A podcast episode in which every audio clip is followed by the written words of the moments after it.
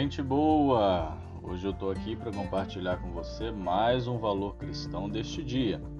E o escolhido para sua reflexão hoje é a alegria.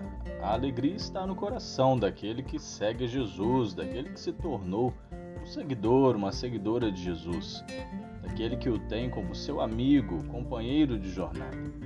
O apóstolo Paulo, entendendo isso, escreve aos Gálatas, no capítulo 5, verso 22 da sua carta, o seguinte: Mas o fruto do Espírito é a alegria. Entendendo isso, o salmista, no Salmo 51, verso 12, escreve: Restitui-me a alegria da tua salvação. A verdadeira alegria ou felicidade vem de Deus.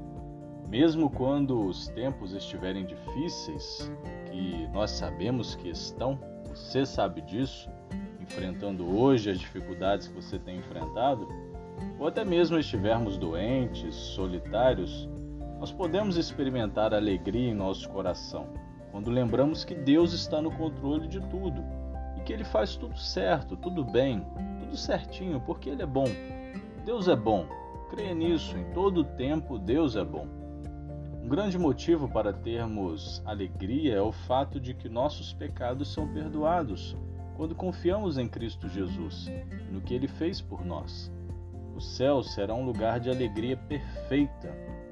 Entendendo isso, o salmista também escreveu no Salmo 16, verso 11: Tu me farás conhecer o caminho da vida, a alegria plena da tua presença, eterno prazer à tua direita entendendo a necessidade de ter a Deus, a Jesus Cristo, como companheiro de vida, de jornada, de dia a dia.